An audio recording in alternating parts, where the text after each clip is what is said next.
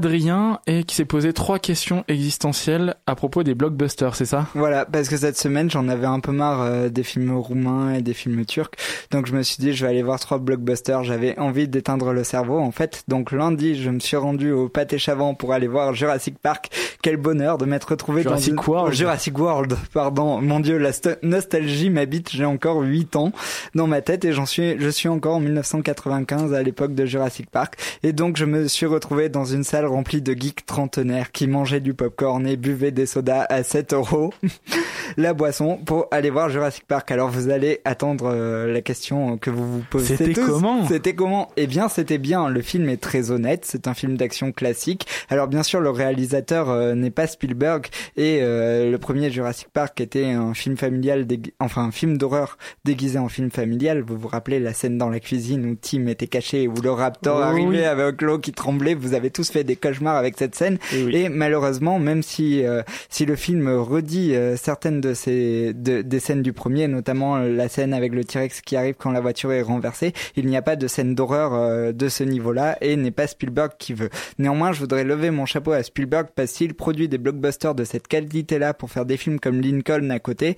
c'est euh, vraiment très très valable et ça vaut vraiment le coup d'aller se faire plaisir pour voir des superbes effets spéciaux, des images de synthèse, même si moi je préférais l'animatronique en 92 et quand les images de synthèse étaient à cheval où c'était pas encore très moderne et, où on voyait que c'était faux et les dinosaures de Jurassic Park semblaient presque humains mais c'est parce que les personnages avaient beaucoup d'émotions.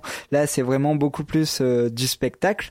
Mais euh, le film a un aspect très intéressant c'est qu'il critique la société de consommation. Donc euh, je sais pas si vous avez lu dans les médias ou vous en avez entendu euh, parler mais là le parc d'attractions est ouvert en fait et c'est comme un espèce de Marineland géant pour les dinosaures. Donc le parc marche bien et tous les ans une nouvelle attraction arrive et le public en veut toujours plus, toujours mieux, toujours plus impressionnant. Et il y a des scènes très rigolotes où on voit euh, un dinosaure marin sortir de l'eau.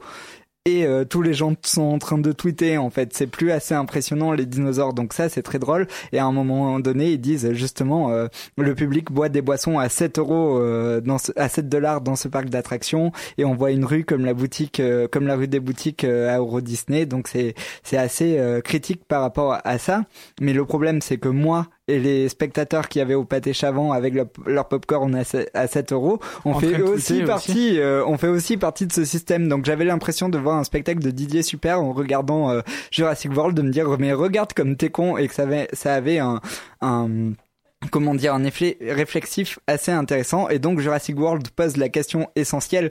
Peut-on aller voir des blockbusters euh, qui dénoncent la société des blockbusters dans des parcs d'attractions pardon dans des dans des multiplex mais bon les multiplex ressemblent de plus en plus en des parcs dans des parcs d'attractions et donc si vous avez une réponse à cette question vous pouvez envoyer des mails à Radio Campus pour m'aider à y répondre Contact campushorain.org. voilà, donc euh, après être allé voir les dinosaures, je me suis dit ouais, je n'en ai pas assez des blockbusters, j'en veux toujours plus comme le public du parc d'attractions de Parce que, Jurassic parce que Park. finalement, t'étais parti pour pas réfléchir, mais t'as quand même réfléchi. Hein. Ah oui, oui, oui. Et donc, euh, mardi, je suis allé voir la bataille de la montagne du tigre de Tsu Arc. J'ai lu dans Positif quelque chose qui définissait très bien ce genre de film chinois du type de Héros ou du Secret des poignards volants. Ce sont des blockbusters officiels, en fait. C'est des films qui sont financés par l'État chinois à la gloire du parti. Et là, euh, le film de Tsu Arc n'y va pas avec le dos de la cuillère. Je vous fais euh, le portrait. Nous sommes en 1947. Les Japonais ont déserté les montagnes chinoises reculées et c'est la guerre civile et des bandits euh, ont fait que euh, voilà font régner la terreur auprès des villageois qui habitent dans la montagne du, du Tigre et le FLP le Front de libération populaire arrive pour sauver les pauvres villageois. Et ils vont se battre contre le seigneur Hawk alors c'est traduit en anglais, ça doit être un symptôme de la mondialisation. Et euh, d'ailleurs, vous savez que euh, Jurassic World a fait le meilleur démarrage euh, au monde. Euh, C'est le, le blockbuster qui avait le plus de démarrage parce que en Chine, il y a de plus en plus de multiplex qui ont été ouverts et ils accueillent de plus en plus des films états-uniens. Et les Chinois sont friands de blockbusters.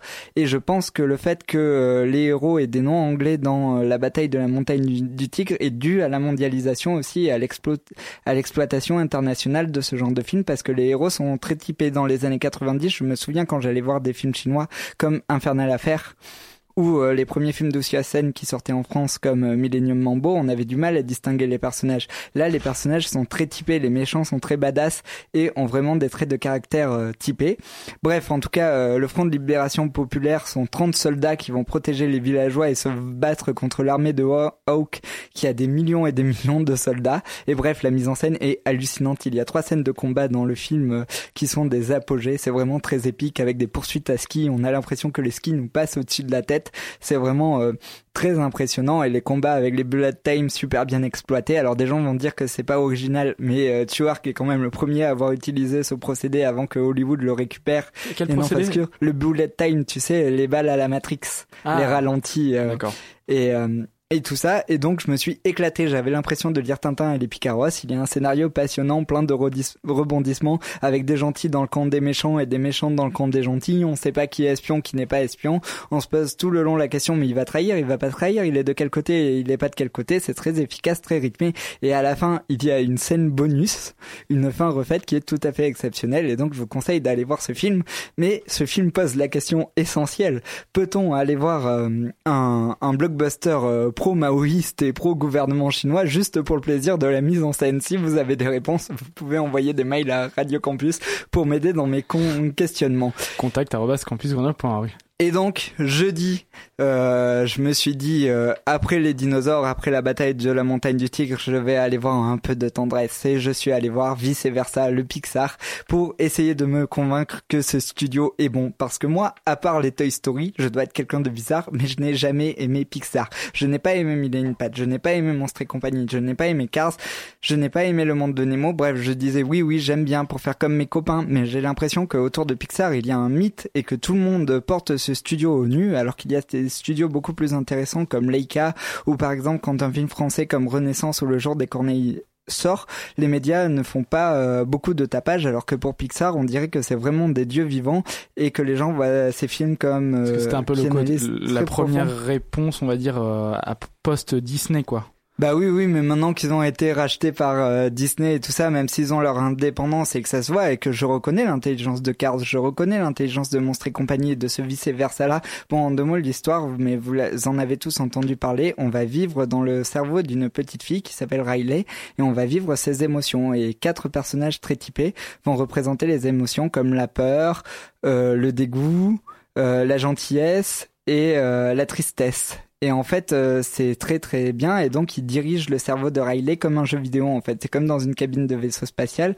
Et en fait, il y a des îles sur les sentiments très forts de la mémoire vivre, euh, comme euh, comme l'île des bêtises ou l'île de la famille ou l'île du hockey sur les trucs vraiment importants. Et on fait un voyage dans ce cerveau-là parce que tristesse et joie vont être éjectés du cerveau plein de gaieté. Et donc, Riley va faire une dépression et euh, elle ne va plus avoir que de la colère et du dégoût en elle. Et donc ça va être l'aventure dans le cerveau. Et l'aventure dans le cerveau est un peu simple. C'est les bases d'un film d'animation basique. Et quand on voit des films d'animation comme Jack et la mécanique du cœur ou Minuscule euh, qui sont des films que je n'ai pas aimés mais dont je reconnais l'immense qualité euh, on dit que Pixar n'est pas très original quand même. Il, il base sur le rebondissement. Alors après, c'est un film très méta. C'est vrai, j'ai lu beaucoup de critiques comme quoi, par exemple, euh, les rêves que Riley fait, c'est dans un studio hollywoodien et tout ça. Donc moi, j'ai du mal avec Pixar.